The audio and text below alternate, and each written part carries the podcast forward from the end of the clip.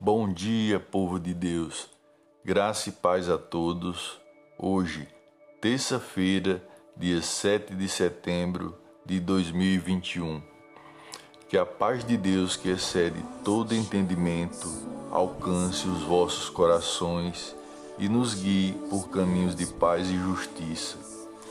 Vou deixar dois versículos para a meditação de vocês que se encontra no livro de 1 Pedro capítulo 5, versículos 6 e 7, que diz: Humilhai-vos, pois, debaixo da poderosa mão de Deus, para que a seu tempo vos exalte, lançando sobre ele toda a vossa ansiedade, porque ele tem cuidado de vós.